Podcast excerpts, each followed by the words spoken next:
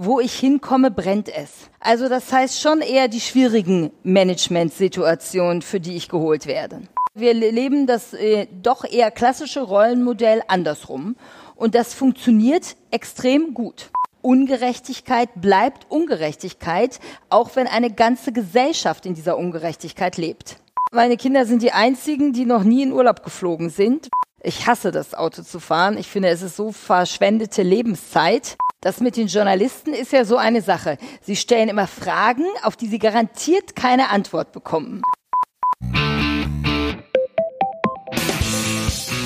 Turi 2 Podcast Menschen, Medien, Marken. Die Zeit porträtiert sie als Pionierin, die Wirtschaftswoche nennt sie eine Taktgeberin und mancher traut ihr zu, die erste weibliche Vorstandschefin der Deutschen Bahn zu werden. Seit Januar ist Sigrid Nikutta Güterverkehrsvorständin bei der Bahn. Davor war sie fast ein Jahrzehnt lang Chefin der Berliner Verkehrsgesellschaft. Beim Launch-Event der Turi 2 Edition 12 in Berlin spricht Nikutta mit Peter Turi über die Bedeutung von Vorbildern, Werten und Haltung für Wirtschaft und Gesellschaft. Guten Abend auch von mir. Ich freue mich sehr, dass hier einige Gäste sind. Ich freue mich, dass wir äh, online live sind.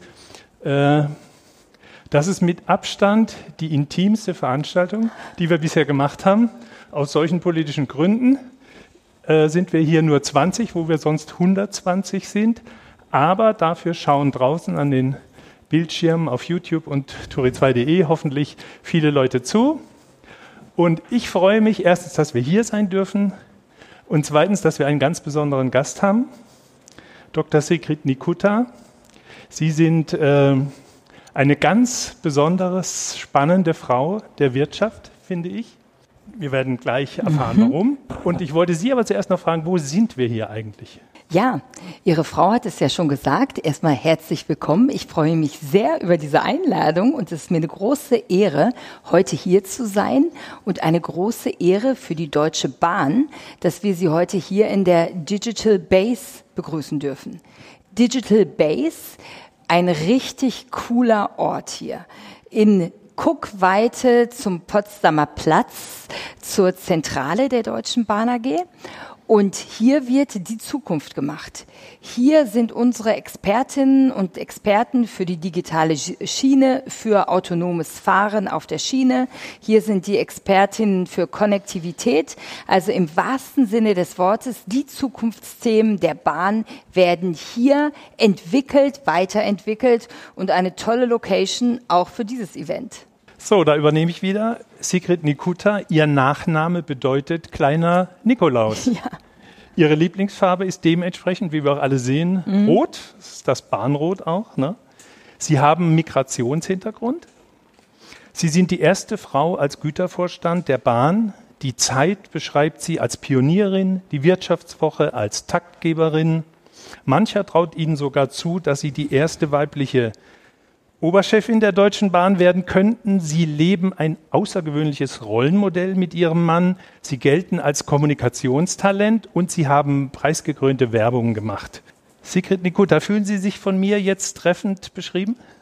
Es waren auf jeden Fall ganz viele Aspekte ganz, ganz passend. Das mit dem Kommunikationstalent, das habe ich mir ein Stück erarbeitet. Äh, Kommunikation als Mittel zur Veränderung einzusetzen, das ist ganz, ganz wichtig für mich. Äh, Sie haben bei den Headlines eine Überschrift äh, ausgelassen, die ich auch ganz passend fand. Und das war nämlich die Headline, wo ich hinkomme, brennt es. Also das heißt schon eher die schwierigen Managementsituationen, für die ich geholt werde. Und Sie haben ein größeres Interview mit uns gemacht in der neuen genau. Edition Turi 2 Vorbilder. Äh, warum brauchen wir Vorbilder? Welche Werte sollen gelten im Leben? Da haben Sie als Ihr Vorbild Rosa Parks äh, mhm. äh, beschrieben. Rosa Parks war eine Aktivistin, die im Nahverkehr im Bus genau. sich geweigert hat, aufzustehen für die, für die Weißen und damit diese äh, Bürgerbewegung auch äh, wesentlich mit initiiert mhm. hat in den USA in den 60er Jahren. Warum haben Sie gerade Rosa Parks als Ihr persönliches Vorbild beschrieben? Die Rosa Parks war ja eine ganz normale Frau, die irgendwie ein, äh, die ganz, äh, die gearbeitet hat als Schneiderin und, pa und parallel als irgendwie Sekretärin und nach so einem langen Arbeitstag hat sie einfach diese Ungerechtigkeit nicht mehr ausgehalten, dass sie aufstehen sollte, damit sich da ein Weißer hinsetzt. Und die ist ja ihr ganzes Leben lang mit dieser Rassentrennung, die es gab, aufgewachsen und irgendwann reichte es ihr. Also, und ich finde diesen Spruch Mut zur Wut also wirklich Mut zur Wut, das lebt sie. Und sie hat dann gesagt, nee, mache ich nicht. Äh, ist daraufhin festgenommen worden, musste eine extrem hohe Geldstrafe zahlen. Und ähm, äh, das war etwas extrem Ungewöhnliches, weil man hätte ja auch sagen können, so wie, ne, vielleicht hat sie sich irgendwie daran gewöhnt. Nee, hat sie nicht. Ungerechtigkeit bleibt Ungerechtigkeit, auch wenn eine ganze Gesellschaft in dieser Ungerechtigkeit lebt. Besonders spannend fand ich diese Paarung, weil Sie ja früher äh, vor der vor ihrer Rückkehr zur ja. Deutschen Bahn Chefin der Berliner Verkehrsbetriebe waren. Äh, was unterscheidet denn den Widerstand der Rosa Parks, die aus einem persönlichen Empfinden heraus äh, Widerstand geleistet hat, von Menschen, die aus einem Gefühl heraus in Bussen und Bahnen einfach sagen, ich zahle keine Fahrkarte oder ich trage keinen Nasen-Mundschutz? Eine gute Frage äh, auf die ich nahezu emotional reagiere, zumal wie bestellt ein gelber Doppeldecker nach dem nächsten hier gerade vor dem Schaufenster herfährt und gewisse Heimatgefühle bei mir auslöst, weil die Doppeldecker sind halt die Kernmarke auch der, der BVG. Und in jedem Zusammenleben gibt es Regeln. Äh, und eine Gesellschaft funktioniert auch nur, wenn du diese Regeln einhältst. Und dazu gehört eben ganz, ganz klar, dass Fahrscheine gekauft werden, weil der öffentliche Nahverkehr kostet Geld. Also ist Schwarzfahren alles andere als ziviler Ungehorsam. Schwarzfahren ist eine Ordnungswidrigkeit. Erschleichen von Beförderungsleistungen. So einerseits. Und andererseits, mein Lieblingsthema sind wirklich Menschen, die erklären, ich brauche keine Maske oder ich trage keine, weil aus welchen Gründen auch immer. So. Äh, es ist nun mal jetzt wichtig, es zu tragen und das ist eine Form von Rücksichtslosigkeit und nicht eine Form von Gerechtigkeit. Ich glaube, in unserer Demokratie in Deutschland kann sich jeder ausleben, aber die individuelle Freiheit endet eben dort, wo die Freiheit anderer oder die Gesundheit anderer beschnitten wird. Und das machen diese Menschen, wenn sie sich weigern, eine Maske zu tragen. Wenn wir unterscheiden in richtig und falsch, dann legen wir Werte zugrunde. Welche Werte sollten Ihrer Meinung nach gelten im Leben? Eine Frage, die, die gar nicht einfach zu beantworten ist ich finde diese goldene Regel der Ethik äh, eigentlich als Maßstab wichtig und richtig. Die gibt es in nahezu jeder Religion in Abwandlungen und auch der gesunde Menschenverstand sagt es, dass man äh, behandle jeden so, wie du selber behandelt werden möchtest. Oder äh, in unserem äh, Kulturkreis ja oft, was du nicht willst, was man dir tut, das füge auch keinem anderen zu. Und wenn jeder danach leben würde, nach diesem, nach diesem Wertemaßstab, dann wären wir in allen Gesellschaften ein ganzes Stück weiter. Welche Werte haben Ihnen Ihre Eltern mitgegeben? Dazu muss ich sagen, Ihre Eltern stammen aus Schlesien, sind spät ausgesiedelt, kurz nach Ihrer Geburt, mhm. Ende der 60er Jahre. 60er Jahre, 1969, genau. Welche Werte haben Ihnen, Ihnen Ihre Eltern mitgegeben? Ich habe mit meinen Eltern sogar häufiger darüber diskutiert, weil äh, was sie glauben, was sie mir an Wertvorstellungen mitgegeben habe und was ich daraus gemacht habe. Äh, meine Eltern haben mir den, den absoluten Grundwert mitgegeben, wie wichtig es ist, in einer Demokratie zu leben, seine Meinung zu sagen, wählen zu können. Das war bei uns zu Hause ein ganz, ganz großes Thema, weil meine Eltern eben nach dem Krieg aufgewachsen sind in einem eher autoritären Staat äh, und, äh, ne, und damit alles erlebt haben. Aber auch dieser Wert, äh, Dinge, äh, Dinge selber zu bestimmen, eigenständig zu sein. Oder genauso wie, ähm, wie so eine Grundwertvorstellung Leistung zählt. Es kommt auf Leistung an. Das war, das ist äh, ganz existenziell und das verankert sich, wie ich dann häufig merke, sehr, sehr tief auch im Inneren einer Person. Das würde bedeuten, die Migrationserfahrung, die Sie mit der Muttermilch aufgesogen haben, hat Ihr Leben mitbestimmt? Wir wissen ja heute, wie sehr es bestimmt. Oft sagt man ja, also was, was soll ein acht Wochen altes Kind, äh, was mit seinen Eltern äh, aus Polen nach Deutschland gekommen ist, was soll die eigentlich davon erlebt haben? Äh, natürlich nicht das konkrete Erlebnis, außer dass das meine erste Bahnfahrt war, ne, die ich da gemacht habe bei der mhm. Ausreise, hat mich jetzt irgendwie äh, determiniert. Aber natürlich das Leben meiner Eltern und meiner Großmutter und deren tatsächlich deren Neustart. Die haben mir mit wirklich, äh, die mussten alles zurücklassen und sind dann quasi mit gar nichts hier in einem anderen Land äh, angefangen. Und das hat mich natürlich schon geprägt. Also dieses Neustart-Thema, dieses von ganz vorne anfangen, sich alle Dinge selber zu erarbeiten. Das führt aber auch zu einem Selbstbewusstsein, weil ich auch heute weiß, dass ich mir alles selber erarbeitet habe. Mein Weg war in keinster Weise vorgezeichnet äh, und so alles, was ich gemacht habe, habe ich gemacht, weil ich Sigrid Nikuta bin. Das ist schon auch ein gutes Gefühl. Okay, bei den vielen Dingen, die Sie geschafft haben, ist ein Doktortitel dabei, Doktor der Psychologie. Sie haben fünf Kinder gekriegt, mhm. äh, großgezogen zusammen mit Ihrem Mann. Aber mit Ihrem Mann zusammen haben Sie ein ungewöhnliches Rollenmodell. Können und wollen Sie darüber uns was verraten? Naja, so ich skizziere es kurz, weil ich finde, es ist eigentlich ein ganz alltägliches Rollenmodell. Äh, nur es ist ein Stück weit andersrum. Also das ist alles, äh, ne? wir, wir leben das äh, doch eher klassische Rollenmodell andersrum. Und das funktioniert extrem gut.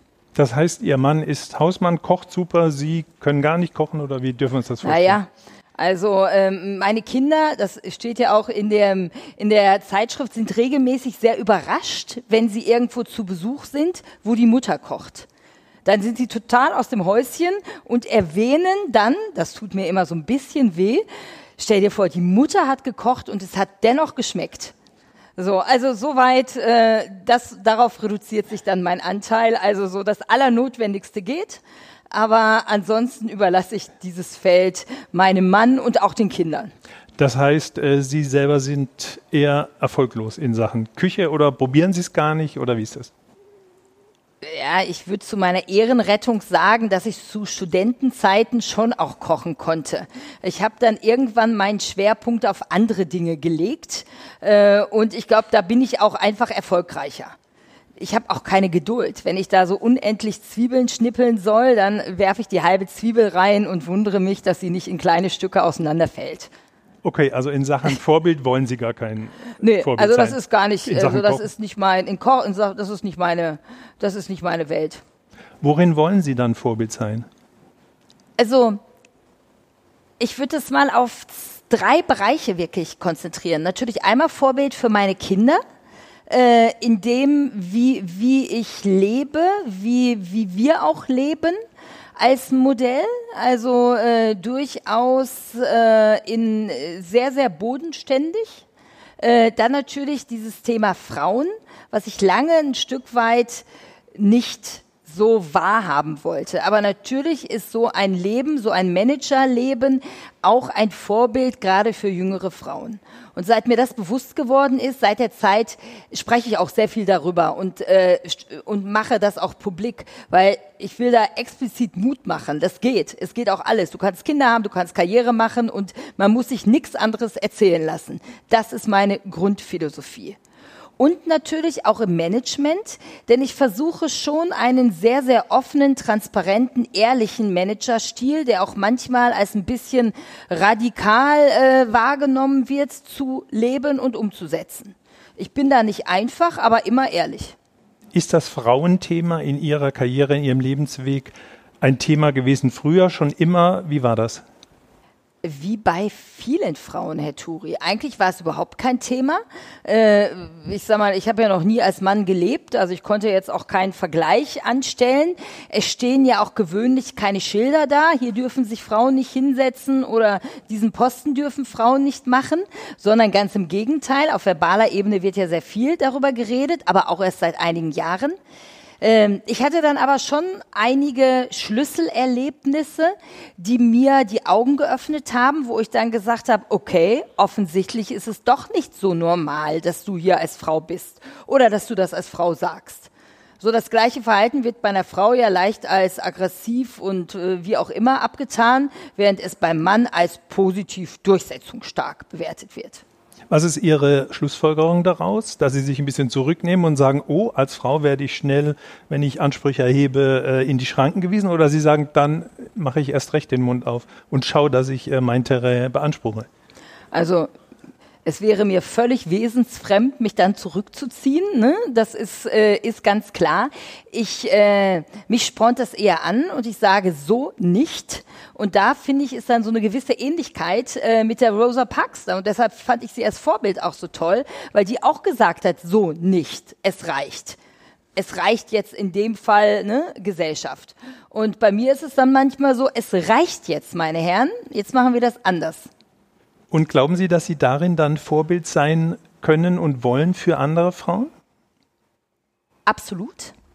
Ob ich es will oder nicht, äh, äh, bin ich dann auf jeden Fall ein Vorbild, äh, sowohl im positiven Sinne, als auch, glaube ich, durchaus im negativen Sinne. Es gibt vielleicht auch Frauen, die explizit sagen, nee, so möchte ich bloß nicht werden, äh, wie, wie die, aber äh, ich erlebe es ganz oft, dass Frauen doch durch die Gesellschaft dazu gebracht werden, stärker an sich zu zweifeln, an der Vereinbarkeit von privatem Glück und beruflichem äh, Erfolg.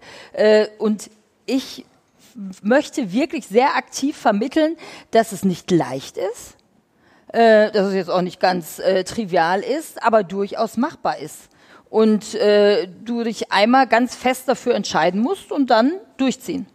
Gut, wenn Sie diese Vorbildrolle annehmen, wäre es dann nicht ein tolles Zeichen, wenn eines Tages äh, Sie die erste Frau an der Vorstandsspitze der Deutschen Bahn werden würden? Das mit den Journalisten ist ja so eine Sache. Sie stellen immer Fragen, auf die sie garantiert keine Antwort bekommen. So, ne? Und, und werten dann jedes Beruf. Zeichen als, ne, war es positiv oder negativ. Deshalb explizit keine Antwort auf diese Frage und auch kein Zeichen. Okay, ich sag mal das Zeug dazu. Hätten Sie alle mal, vor allem wenn Sie jetzt beweisen, Sie haben eine große Herausforderung vor sich, große, eine wirklich große Herausforderung. Sie sollen die marode Güterbahn der deutschen, äh, der, die, die Deutsche Bahn, die Güterabteilung in Schwung bringen. Und wenn Sie die Aufgabe meistern, dann wird man schon sagen, die Frau Nikuta, der müssen wir eine weitere Aufgabe geben. Aber die Sanierung des Güterverkehrs, das ist ja keine leichte Aufgabe.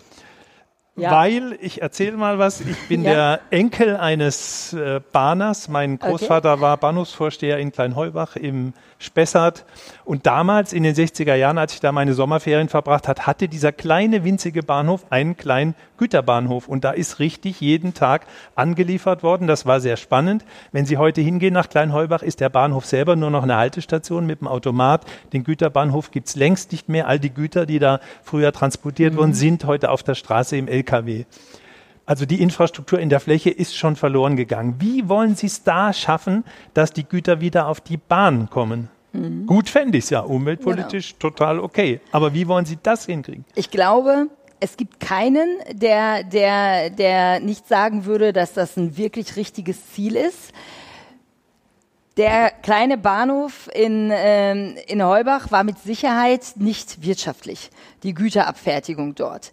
Deshalb hat man im Laufe der Zeit immer weiter den Güterverkehr zurückgefahren, immer mehr auch von solchen Punkten einfach aufgegeben. Und äh, so haben wir die heutige Situation. Äh, heute wird, werden in Deutschland nur 18 Prozent, 18, 1,8 Prozent der Güter auf der Schiene transportiert. Früher waren es 50, ne? Genau. Und äh, seit meiner Geburt, äh, äh, also seit über 50 Jahren, äh, gibt es große Initiativen, das ist wirklich so, 69 gab es eine große Initiative, mehr Güter auf die Schiene. Äh, erfolgt ist gar nicht, sondern im Gegenteil, die Güter sind immer weiter runtergegangen und gehen bis heute runter. Das heißt, es ist eine Herkulesaufgabe, die mehrere Komponenten hat. Die erste wichtige Komponente ist tatsächlich die politischen Rahmenbedingungen zu schaffen dafür. Also auch wirklich mal ehrlich die Preise aufzurufen. Für die Straßen, für die Instandhaltung der Straßen, der Brücken und die, die, die Umweltverschmutzung bezahlen wir alle. So. Das bezahlt nicht der, der, der einzelne LKW, sondern da bezahlen wir alle. Also hier mal tatsächlich das Kostenthema, Kostenwahrheit, dann wirklich auch politisch Rahmenbedingungen zu schaffen, die das ermöglichen. Ähm, lange Zeit träumten wir von autogerechten Städten. Aber jetzt da geht der Zeitgeist ja jetzt in Ihre Richtung. Also genau. die Politik der stellt Trend ja geht in unsere Richtung. Wir werden das auch, die, also die, das historische Zeitfenster ist da. Dann muss der Güterverkehr, also ich und wir unsere Hausaufgaben machen, was viele Dinge angeht. Das werden wir machen. Und dann wird uns das gelingen, hier den wirklich den Hebel umzulegen. Wie schnell geht das, ist die spannende Frage. Also Veränderungsprozesse in dieser Größenordnung, nachdem es wirklich die letzten 50 Jahre in die eine Richtung gegangen ist, in die andere Richtung zu gehen, das wird nicht nächstes und nicht übernächstes Jahr sein. Sie müssen wahrscheinlich erstmal die Negativkurve, dass äh, die Güter weggehen von der Bahn, erstmal stoppen, bevor es wieder bergauf genau. geht. Wie machen Sie das? Genau, genau das ist das, genau das ist das Thema. Also wir sind jetzt wirklich dabei, sehr systematisch eine Wachstumsstrategie zu realisieren. Entwickelt ist sie inklusive aller Felder und da ist es dann nicht der kleine Bahnhof bei ihrem Großvater. Äh, aber wenn dort ein Industriebetrieb in der Nähe ist, dann sage ich dem Industriebetrieb, wir holen deine Container oder deine Sattelauflieger mit dem LKW ab und bringen sie zur nächstgelegenen Schiene. Und dort laden wir sie um auf die Schiene und dann fährt dein Gut umweltfreundlich 500 Kilometer durch Deutschland, durch Europa und am Endpunkt machen wir das Gleiche wieder. Mittlerweile gibt es dafür tolle Lösungen, dauert zwei, drei Minuten, dann ist so ein Umladevorgang erfolgt. Macht der Unternehmer das dann, weil es günstiger ist bei Ihnen oder weil er umweltbewusst ist? So, das Umweltbewusstsein, das ist eine ganz, ganz wichtige Komponente bei uns allen. Mein Traum ist, dass wenn Sie demnächst in den Laden gehen und zum Beispiel eine, ich sag's mal, Waschmaschine kaufen wollen, dass Sie dann fragen, wie ist eigentlich diese Waschmaschine hierher gekommen? Ist sie per Luftfracht und dann LKW von irgendwo importiert worden? Oder ist sie von einem Unternehmen, was sie umweltfreundlich auf der Schiene bis hierhin gebracht hat? Also dieses Thema, das mit dem Preisthema ist eines, was sehr stark davon abhängt, wie wir demnächst CO2-Ausstoß bepreisen. Jede Tonne, die wir auf der Schiene transportieren, spart automatisch 80 Prozent CO2. Stand heute wirklich 80 Prozent weniger CO2.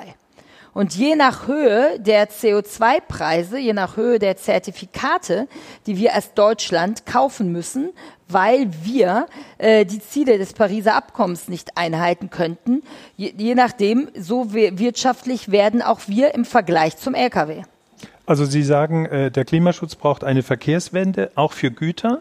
Und am liebsten würden Sie ein Siegel einführen, wo ich dann auf der Waschmaschine habe, umweltfreundlich transportiert, oder? Genau weil ich glaube schon, dass uns das alle interessieren sollte. Weil ich sag mal, was nutzt mir das, äh, was nützen mir die schönsten Produkte im Bio-Supermarkt, wenn die aber äh, per Diesel-LKW oder gar noch schlimmer per, per Luft und dann Diesel-LKW transportiert werden durch ganz Europa oder durch die halbe Welt dann brauchen Sie auf jeden Fall den Rückhalt der Politik. Ne? Genau, also das ist wirklich eine Aufgabe, die eine äh, unternehmerische Aufgabe ist. Das mache ich, die aber auch eine gesellschaftliche und politische Aufgabe ist. Und dafür äh, trommle ich, trommeln wir, weil das muss auch erstmal ins Bewusstsein kommen. Äh, das ist eine interessante Erkenntnis, die ich habe, dass das Thema versteht man auch irgendwie so, ne? wie werden Waren transportiert, äh, bisher nicht so den richtigen Fokus hatte. Aber saubere Luft und freie Straßen werden nur erreichbar sein, wenn uns die Verkehrswende auch im Schienengüterverkehr gelingt. Die Wirtschaftswoche hat geschrieben, die Frau Nikuta fängt jetzt an mit zwei Strategien. Sie macht äh, Dumpingpreise und PR. Stimmt das beides? Wo ist der Schwerpunkt? Dumpingpreise ähm, müssen Sie erläutern. Sie haben ein Modell, das äh, nicht der Zug nur dann fährt, wenn die Güter da sind, sondern Sie sagen, es fahren regelmäßig Güterzüge. Ihr könnt da relativ kurzfristig aufhoppen sozusagen. Habe ich das richtig verstanden? Genau. Also ich glaube, unsere Kunden äh, würden mich umarmen, wenn ich Dumpingpreise machen würde. Machen wir nicht. Äh, aber äh, ich sag mal, das zeigt mir, dass die ich, in Anführungsstrichen Angriffstaktik, äh, die wir fahren, also sehr, sehr weit nach vorne zu gehen, sehr viel mit Kunden zu diskutieren, dass sie Wirkung zeigt. Denn immer wenn Wettbewerber solche Aussagen machen, heißt das ja, dass der Wettbewerb auch funktioniert, äh, was durchaus positiv ist. PR ist das, was ich meinte. Also reden wir darüber, wie kommen die Waren dahin. Äh, es ist ein ernstes Thema, aber man kann dennoch auch spaßig darüber reden, denn Bewusstseinsveränderung hat eben ganz, ganz viel mit Kommunikation zu tun. Das heißt, Sie wollen eine ganz neue Art von Kommunikation wahrscheinlich auch einführen, weil bisher hat man ja gesagt, Sie kommunizieren mit der Industrie, das ist eine reine B2B-Kommunikation und jetzt sagen Sie, na ja, der Verbraucher muss auch ein bisschen mit dran denken, wie wurde transportiert, also mache ich da eine B2C-Kommunikation draus. Also Sie sprechen mit den Endkunden. Sie haben ja auch Ihren früheren Werbechef von der BVG, den Martel Beck, äh, geholt zu sich. Also können wir Kommunikationsexperten, äh, Journalisten, Kommunikationsleute da erwarten, dass da was ganz Neues kommt demnächst? Veränderung hat etwas mit Kommunikation zu tun. Und äh, wir haben, unser Geschäft ist B2B, aber auch Business besteht aus Menschen. So, das ist ja keine äh, anonymen Unternehmen, sondern da arbeiten lauter Menschen, die eben auch Kommunikation machen, die mitkommunizieren, die soziale Medien lesen und natürlich genauso wie die Endkunden, genauso wie die politisch Verantwortlichen, genauso wie die Verbände. Also Kommunikation nur an eine Zielgruppe zu richten, ist, glaube ich, nicht richtig, sondern wir müssen es breit machen. Und ähm, ich habe mich sehr gefreut, dass der Martel Beck ähm, mir gefolgt ist zur Deutschen Bahn. Er kennt die Deutsche Bahn auch aus seinem meinem Vorleben und äh, wir arbeiten extrem gut zusammen, denn Kommunikation hat ja mehr als äh, flotte Sprüche äh, als Aufgabe, sondern die ganze Strategie, die dahinter steckt, die dann eben auch in die interne Kommunikation zu meinen Kolleginnen und Kollegen, die im Güterverkehr einen wirklich harten und sehr, sehr guten Job machen, äh, beinhaltet das genauso wie die Kommunikation an unsere Kunden in allen Medien, genau bis hin zu Transportangeboten angeboten.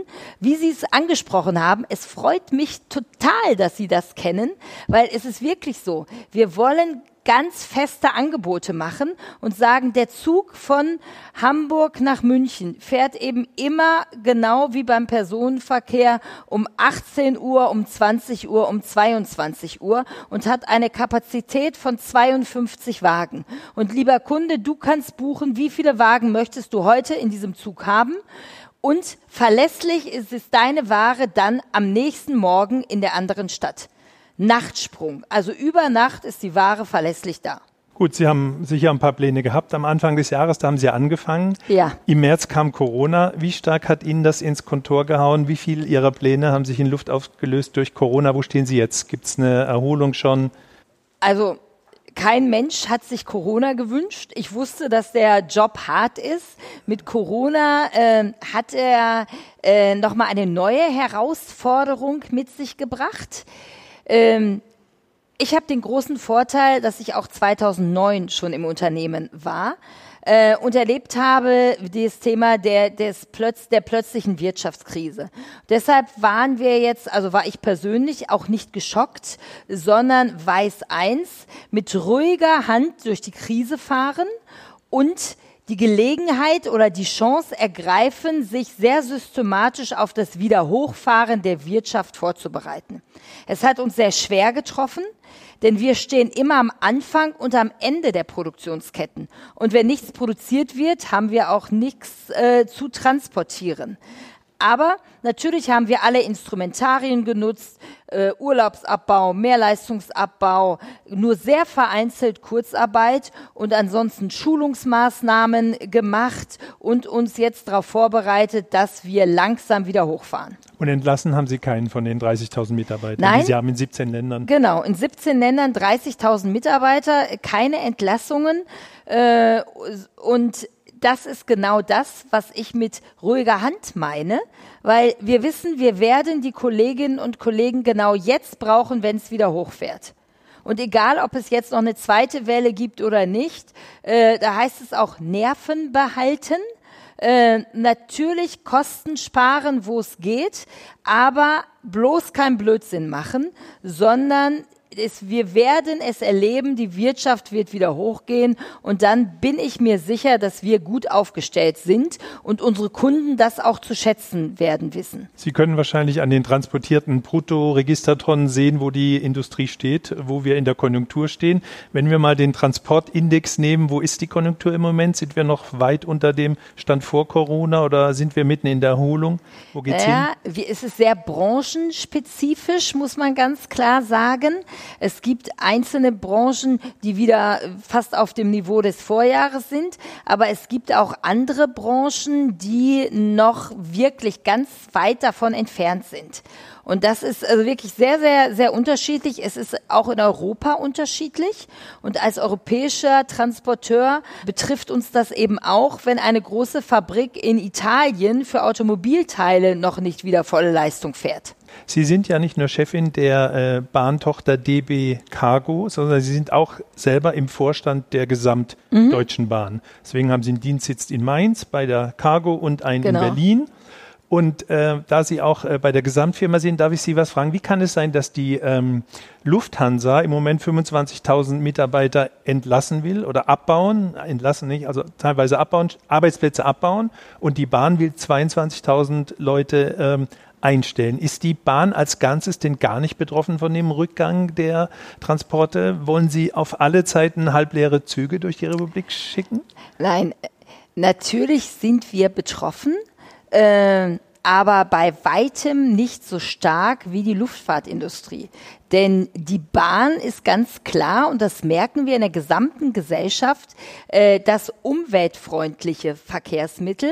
Und wir, äh, wir äh, sehen natürlich sehr genau und gerade auch im Personenverkehr, sowohl im Fern- als auch im Regionalverkehr, wie die Fahrgastzahlen von Woche zu Woche wieder steigen.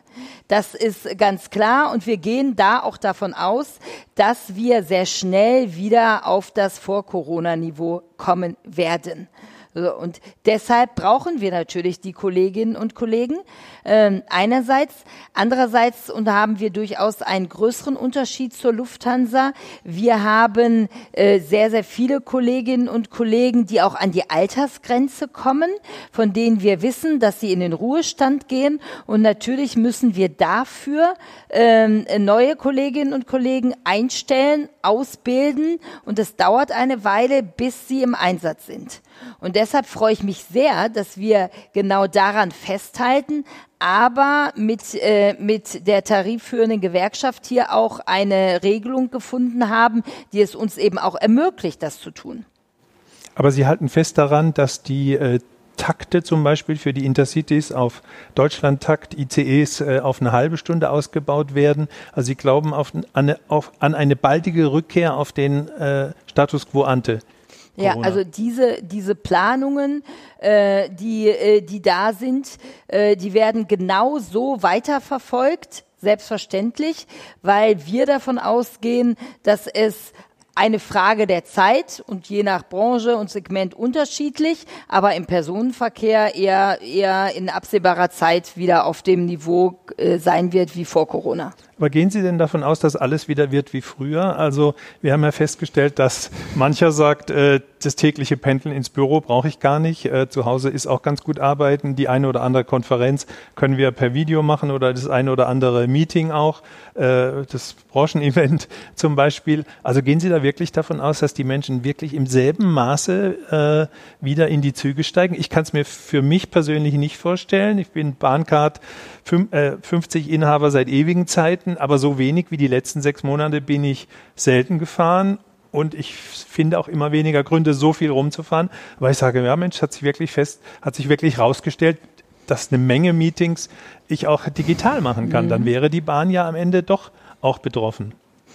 Ja, Herr Turi, das ist eine fast philosophische Frage, die Sie Finden stellen. Sie? Ähm, äh, ich sag mal, das glaube ich persönlich auch, dass es so sein wird, dass wir mehr digital machen werden. Ich glaube, am Ende wird sich so eine Mischung durchsetzen aus persönlich und digital. Ähm, einerseits. Andererseits gehen wir auch alle davon aus, dass weniger geflogen wird und statt Fliegen dann auch gerade in Deutschland und in Europa verstärkt auf den Zug gesetzt wird. Das würde dann wieder für eine Stärkung des Personenverkehrs sprechen. Und eine These, die ich glaube zutreffen wird, aber das wird die Zeit zeigen. Wenn ich nicht jeden Tag ins Büro gehe oder in meine Firma gehe, äh, dann kann ich eigentlich auch weiter weg wohnen von meinem Arbeitsort. Vielleicht wird das auch dazu führen, dass ich längere Wege in Kauf nehme, weil ich eben nicht mehr jeden Tag fahre. Und das könnte dann wiederum zu einem, äh, zu einem Mobilitätsverhalten führen. Das heißt, ich fahre an weniger Tagen längere Strecken und längere Strecken fahre ich, wenn ich irgendwie rational denke, eigentlich immer mit der Bahn. Ja, insgesamt äh, hatte ich ja immer Angst, äh, wenn ich so höre, was die Bahn vorhat, dass, dass man sagt, dieses Umsteigen auf die Bahn bei den vorhandenen äh, Gleisen, bei den Systemen, die wir haben, wo die langsamsten äh, Züge, die, die Güterzüge und die ICEs auf einer Schiene ja oft unterwegs sind, dass das gar nicht gehen kann, auch wenn man digitalisiert. Ähm, kann es sein, dass Corona uns jetzt die Zeit gibt, das dann vielleicht äh, in Ruhe aufzusetzen, diese Verkehrswende, die natürlich aus klimatechnisch, aus Klimagründen, Klimaschutzgründen schon darauf hinauslaufen sollte, dass wir mehr Schiene für Lasten oder auch für, ja. für Personen nutzen. Also haben Sie da ein bisschen Zeit gewonnen und hilft Ihnen die Digitalisierung bei der Umstellung?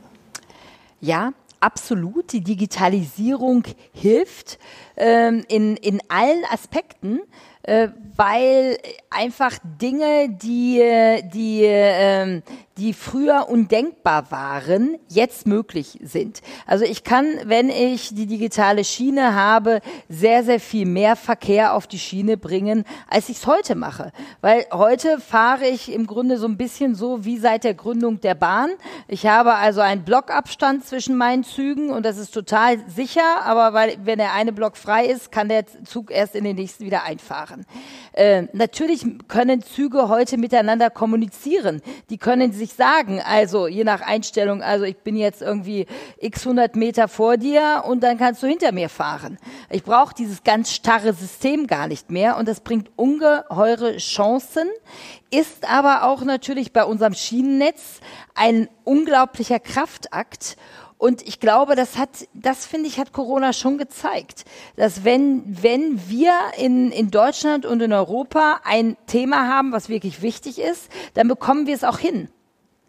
Also ich hätte vor ein paar Monaten nicht geglaubt, dass es möglich ist, wie in Berlin jetzt hier, tausend Krankenbetten in einer Messehalle quasi aus dem Boden zu stampfen. Und es ist möglich. Ich hätte auch nie geglaubt, dass es für uns alle selbstverständlich ist, wie wir uns verhalten. Mit Mundschutz, mit Desinfektion, mit Abstand. Und es ist möglich. Also das hat, finde ich, auch den positiven Aspekt nochmal zu zeigen, wie Veränderungs, äh, wie Veränderungen möglich sind, auch in einer Gesellschaft. Gut, da können wir alle versuchen, ein bisschen Vorbild zu sein für andere, indem wir da mitmachen. Allerletzte Frage an Sie, weil wir gehen jetzt, glaube ich, auf 40, 45 Minuten zu und werden dann noch ein bisschen hier weiter diskutieren. Aber von den Zuschauern draußen werden wir ja. uns dann jetzt in ganz Kürze verabschieden. Aber die letzte Frage noch an Sie. Sind Sie selber denn ein Vorbild in Sachen Nachhaltigkeit, äh, Umweltbewusstsein im, im, Verkehr? Fahren Sie selber Auto? Haben Sie so einen dicken Dienstwagen, der jetzt um die Ecke äh, wartet und äh, Sehen Sie sich selber da auch als Vorbild und wie führen Sie das aus? mein Mobilitätsverhalten, und es gibt Zeugen hier im Saal dafür, ist definitiv vorbildhaft. Also ähm, mit was sind Sie hier? Ich fahre, ich fahre eigentlich immer mit der Bahn in die Firma, also mit mit, mit den öffentlichen Verkehrsmitteln hin und zurück. Äh, manchmal auch mit dem Fahrrad, mit dem Elektrofahrrad und äh, auch im Auto sehen Sie mich äußerst selten. Ich hasse das Auto zu fahren. Ich finde, es ist so verschwendete Lebenszeit. Äh, außerdem denke ich immer an alles mögliche andere dabei. Also, ne, das ist auch so ein Effekt. Und auch in anderen Themen äh, lebe ich sehr, sehr bewusst. Nicht radikal, aber bewusst. So ist es zum Beispiel, ich würde niemals, und das haben wir auch noch nie gemacht, manchmal leiden meine Kinder darunter, in Urlaub fliegen. Also, ne, meine Kinder sind die einzigen, die noch nie in Urlaub geflogen sind, weil äh, manchmal lässt es sich im Job nicht verhindern, aber privat niemals. Äh, und genauso leben wir also auch mit wenig, äh, hm, wenig Fast Food und äh, wenig Verpackung. Nicht immer perfekt, aber ich glaube, das ist auch ein Anspruch, den es nur sehr schwer zu erfüllen gilt. Aber ich glaube, da bin ich schon ein Vorbild.